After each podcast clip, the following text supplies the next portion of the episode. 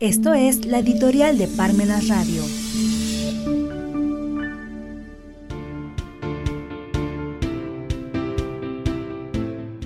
Las políticas de fiscalización jugando al error. Toda crisis es en sí misma la invitación a un nuevo comienzo. Todo fracaso de las medidas estratégicas y pragmáticas a corto plazo de reorganización financiera de la Unión es una bendición encubierta, una oportunidad para reconsiderar los mismísimos cimientos. Slavok Zizek. ¿Se puede castigar cuando se apela al error del contribuyente? ¿Se puede aplicar todo el peso de la ley a un contribuyente que cometió la torpeza de no estar pendiente del buzón tributario? Se pueden aplicar multas y demás consecuencias a un contribuyente que no está atento en su domicilio fiscal de recibir notificaciones en tiempos de confinamiento, se puede recriminar al contribuyente cuando todos los días en los medios de comunicación no se deja de hablar de corrupción de los altos funcionarios del Estado. Se puede exigir que se cumpla puntualmente con el entero de las contribuciones por los contribuyentes ante la presencia permanente de depredación de los servidores públicos aprovechando sus cargos. Pareciera que se ha perdido cualquier legitimidad por las autoridades fiscales en la actualidad para hacer cumplir las obligaciones a los contribuyentes. Desde la sociología jurídica se ha puesto en la mesa la pregunta de ¿por qué se cumple con la ley por el ciudadano? La respuesta la pretende formular a lo que se le denomina como la filosofía de la fidelidad, que propone diversas respuestas. La primera es porque lo dice la autoridad, lo cual, en el caso mexicano, está rebasado desafortunadamente con lo que se dice y se hace, ha quedado rebasada cualquier legitimidad de las autoridades en la actualidad y las autoridades fiscales. La muestra es el cambio de partido en el poder, que en la mayoría de los casos siguen en los mismos cargos o en cargos similares las mismas mujeres y hombres que con tal de mantenerse en el poder han realizado actos camaleónicos, gimnasia jurídica, contorsionismo jurídico que los mantiene en sus cargos y si antes la bandera era otra, hoy simplemente se han cambiado de bandera o de camiseta. Todo con el afán de mantenerse en el cargo público. Por ello, es que no es argumento alguno para justificar el cumplimiento de la ley porque lo dice la autoridad.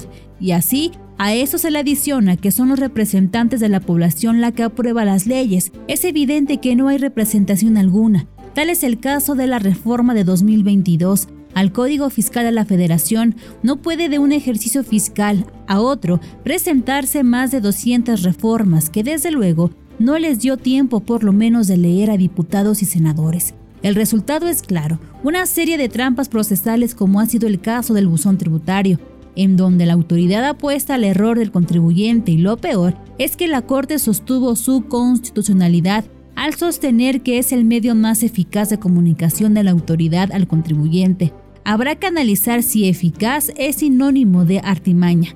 Desde luego que está descontando que se cumpla la ley porque lo dice la autoridad. La otra razón por la que se cumple con las leyes, particularmente en el caso de las fiscales, es por la sanción.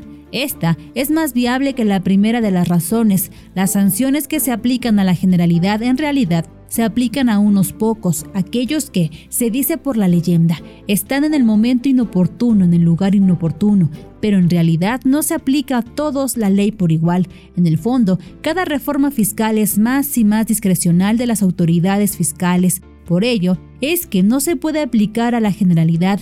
Es evidente que atrás de la discrecionalidad está la corrupción, el negocio, la trampa, para impedir que se aplique la ley a algunos o muchos de los contribuyentes.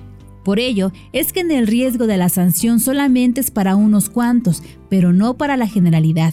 Y debido a esa amplia discrecionalidad en las facultades de las autoridades fiscales, nos topamos con que resulta frustrante para las nuevas generaciones tanto estudios, diplomados, licenciaturas, especialidades, maestrías, doctorados, si para resolver un problema fiscal se puede resolver por el camino falso y paralelo de la corrupción que se promueve porque las leyes apelan al error, más ahora que en estos tiempos de pandemia pareciera que ministros, magistrados y jueces apelaban al error con la disminución de horarios de labores, modificación de días y horas hábiles sin avisos previos y prudentes.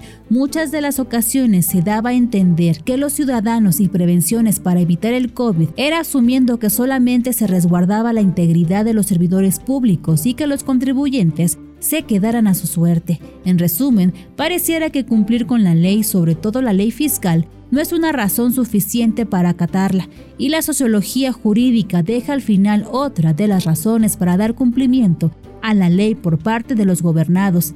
Lo cierto es que hoy las leyes fiscales juegan al error del contribuyente, es un hecho notorio, pero no para los tribunales, la existencia de tantos y tantos descuidos de los contribuyentes sobre la atención al buzón tributario, una legislación que impide que el contribuyente cumpla con sus obligaciones fiscales, regularmente es una legislación tramposa, y esto sucede con tantas y tantas causales de negativa de renovación de la firma electrónica, lo cual provoca el impedimento de que el contribuyente siga cumpliendo con sus obligaciones. El resultado es la inocunación de estos contribuyentes, como si el premio para el sistema sea permanente anular a los contribuyentes sin importar el costo que represente para el gasto público, es decir, un sistema en donde se insiste es más fácil hacer lo ilícito que lo lícito.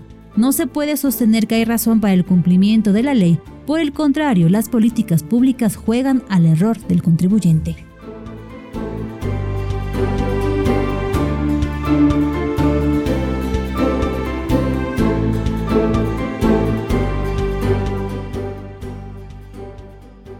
Los tiempos nos impiden leer, pero no nos impiden escuchar.